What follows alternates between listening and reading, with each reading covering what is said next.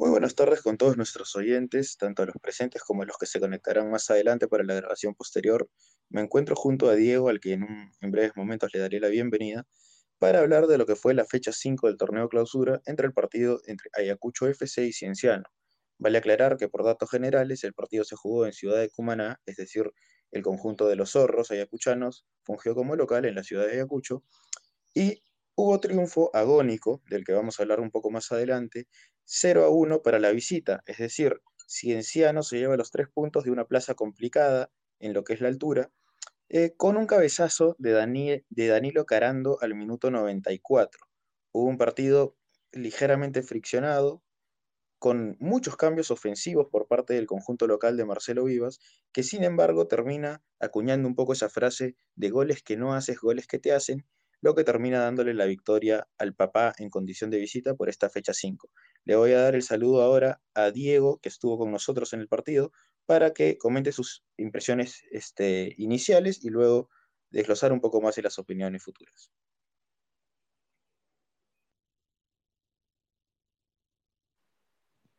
Así es, muy, buen- muy buenas tardes a todos nuestros oyentes de Chalaca. En este partido se vio eh, un Cienciano que por detalles se logró hacerse con la victoria y a un Ayacucho Fútbol Club que tuvo, que tuvo muy buenas asociaciones con Techera, con Carlos Mesa, pero que no le sirvió o no le alcanzó para poder llevarse la victoria y es más un mal despeje que ese es el que produce el el gol de Danilo Carando y es, es muy posible que termine dándole el- la victoria, los errores se terminan pagando caro, más aún en el final del partido, y es creo una victoria justa, más, lo, más que todo lo hecho por, en, en- en ataque y más que todo en la defensa, más que todo en los en cómo resolvieron las actuaciones, las actuaciones de los arqueros, que fueron muy importantes para que este partido se defina tanto en eh, fuera muy apretado y fuera de un final cerrado, claro. Bueno, lo cierto y ahora, y luego vamos a hablar un poco de las opiniones del partido presente, es que Cienciano está más o menos acostumbrado a ganarle a Ayacucho en el Ciudad de Cumaná. Recordemos que esta es la tercera vez que Cienciano gana por 0 a 1, resultado que parece ser el favorito del papá cuando va en su visita a Ayacucho,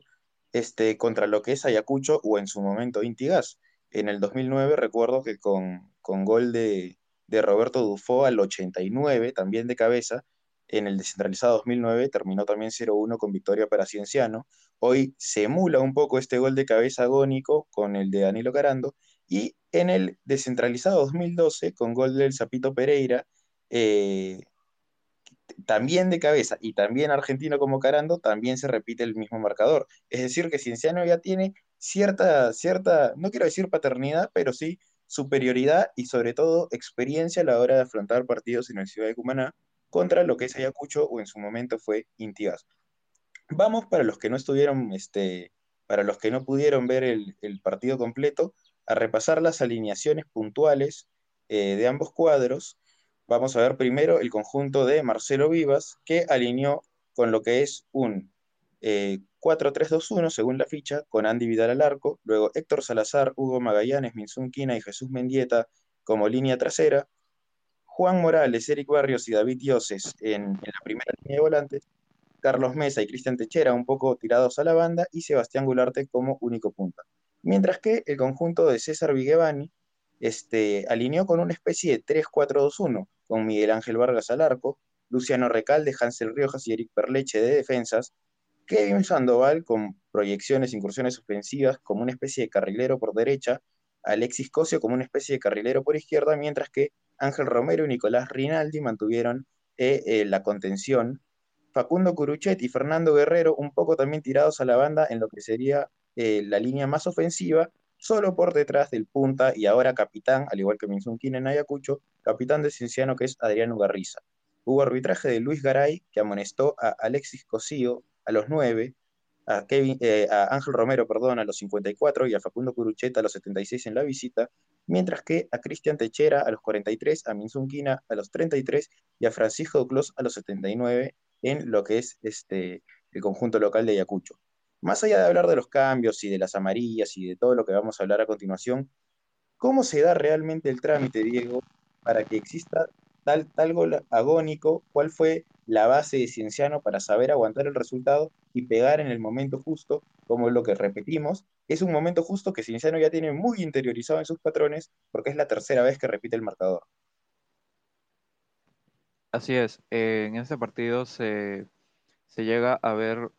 un patrón en el que Ayacucho Fútbol Club parecía tener el partido controlado o en, en ciertas ocasiones, en ciertas eh, secciones del partido parecía tener eh, su prioridad numérica dentro de- del ataque cuando mete, más que todo cuando meten a, a Robert Ardiles cuando ingresa a los a los 57 minutos eh, veía un Ayacucho mucho más entregado en ataque, pero dejaba espacios que podían ser aprovechados por, más que todo por Guerrero y luego por, y luego por, por Danilo Carando, que fue muy determinante porque le cambió la cara al, al cuadro imperial al momento de trascender y darle ser un, un socio ideal para Adrián Ugarriza. Recordemos que de local, eh, Cinciano ya había jugado con dos puntas, con Carando y Ugarriza siendo la dupla de la, la dupla delantera en ese espacio. Entonces, eh, Cinciano se vuelve muy letal cuando tiene dos puntas y dos referencias dentro del ataque, más aún luego cuando se da el ingreso de Carlos Beltrán que le dio un poco más de un poco más de equilibrio en el mediocampo cuando salió por cuando ingresó en, en lugar de Ángel Romero. Bueno, este, con este cero uno además, este, podemos también volver a enaltecer un poco, y es que si bien existen equipos respetables, equipos grandes, equipos tradicionales, y luego equipos tal vez de menor envergadura, equipos que no tienen tanto arraigo regional como Cienciano inmensamente lo tiene en su querido Cusco, pero lo que existe entre Cusco y Ayacucho, no más bien puntualmente entre Cienciano y Ayacucho FC, es una rivalidad regional, por decirlo así, entre lo que es Cusco y lo que es Ayacucho. Y hoy por hoy se puede ver reflejada esta rivalidad ciertamente en el partido. Además, hay que recordar la historia, la historia del, fútbol peruano con la que está construido toda la estructura nacional en cuanto al, al balompié, que este, Ayacucho fue el rival que el 2015 mandó al descenso a Cienciano. Pelearon juntos el, el penúltimo lugar, eh, incluso en la mesa, recuerdo, y eh, al final el papá terminó condenándose a la segunda división y ahora Cienciano es quien está dejando a Ayacucho en posición de descenso, evidentemente a, falta de bastantes fechas más, estamos recién en la fecha 5 de clausura y con Ayacucho teniendo un nivel mostrado según plantel eh, bastante correcto por lo que eh, pudo reflejar en la Sudamericana, pero aún así es correcto recalcar estos choques regionales que en Chalaca tanto nos gusta y además este, hablar de un momento de Cienciano que parece encaminar otra vez un, un, resultado correcto. La otra vez, eh, precisamente junto a Binacional, que al final casi lo termina ganando, se anuló un gol a los 89, 88, pero que este, puede repuntar. Y yo te quería preguntar, Diego, ¿cuál te parece, sin pecar de apresurado, porque estamos recién en la fecha 5, pero que son las expectativas para este cienciano de Vigevani y si crees que está apto para pelear este, ¿pa- ¿para qué? ¿Para qué está apto para pelear? Bueno, por lo que se ve ahora, Cinciano se ve un equipo que está es- en posiciones expectantes, porque recordemos que en el acumulado es, mm, hasta el comien- hasta el comienzo de esta fecha estaba en el quinto lugar, y, pero algo alejado de los primeros cuatro lugares. Entonces, tenemos un equipo que, si bien puede, en- puede alcanzar un pico de rendimiento que pueda lograr tener victorias con- consecutivas de local y también, sobre todo, esto creo que es muy importante tanto para Cinciano como para los otros equipos, tener una regularidad cuando sale del Cusco, cuando sale del Inca Garcilaso de la Vega, es posible que pueda tentar o aproximarse a una posición de tener tanto eh, una aspiración a clasificar a Copa Libertadores o también a pelear el torneo local en el clausura. Pero por el momento es muy pronto para poder hablar de, un cienciano que, si bien en estos momentos se encuentra en el segundo lugar, pueda alcanzar una regularidad y tener paciencia y tener sobre todo una propuesta sólida en ataque, más que todo eh, cuando sale, sale de visita. Es importante tener esto en claro para que Cienciano pueda lograr o pueda aspirar a ganar un título en esta segunda mitad del año. Bueno, ahora lo cierto es que Cienciano va a tener que este, reafirmar, o mejor dicho,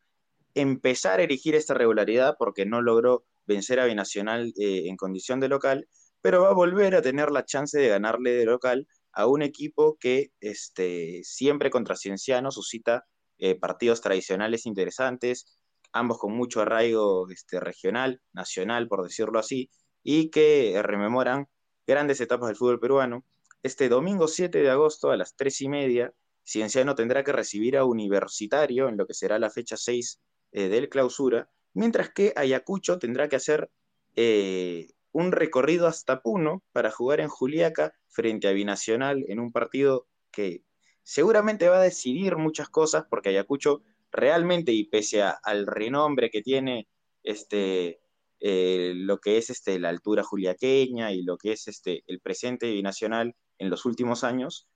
pero Ayacucho tiene que empezar a sumar definitivamente si quiere alejarse de esos puestos de descenso, y sobre todo además porque yo veo al plantel de Ayacucho y veo lo que mostraron en inicios de año en la Sudamericana, y realmente eh, me da la impresión que hubo cierto desliz a inicios de año en el torneo local por centrarse en el torneo internacional, pero que ya realmente tienen que pues este, demostrar de lo que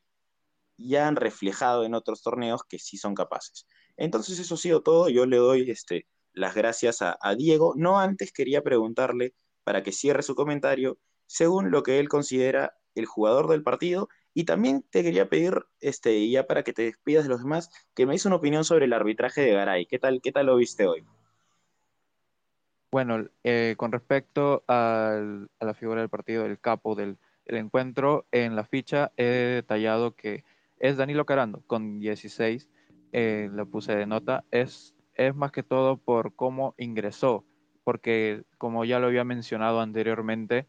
eh, Carando fue importante más que todo para darle, para oxigenar esa, esa delantera del, del equipo imperial de Cinciano y por darle una mayor, un mayor peso ofensivo, ya que en el primer tiempo se veía más que todo individualidades de Curuchet, de Guerrero y del mismo Garriza, pero no había tal vez alguien que pudiera apoyar o soportar mejor esa, esa, esos, esas asociaciones que al final fueron vitales. Eh, además, Danilo, Carando fue importante para el, para el final, más que todo por el, por el gol agónico en los 94 minutos prácticamente en la última jugada del partido. Ya en, con respecto a la cuarteta arbitral, me pareció mm, correcto poner un 11, más, tirando más para 10, porque el, encuentro de Luis Garay fue cuestionable en algunos aspectos, más que todo en, la, en el golpe, en la agresión que, que Sebastián Gularte le propinó a un jugador de Cinciano. Es probable que eso haya incursionado o haya, o haya perjudicado más que todo a Cinciano y ya que debió haber sido expulsado mm, en, esta, en esa jugada y ni siquiera se le sacaron la tarjeta amarilla. Entonces tenemos a un árbitro que, que fue muy cuestionado y perjudicó de, de, alguna, de alguna forma a ambos equipos y en un partido en donde hubo pasajes en los que hubo amarillas o, hubo acciones que premeditadas o que tal vez fue, muy, fue un juego muy friccionado que no permitió tener bueno, que se pudieron manejar de otra forma. Es por eso que para, el fin, para este, la nota final de la cuarteta arbitral es un 11.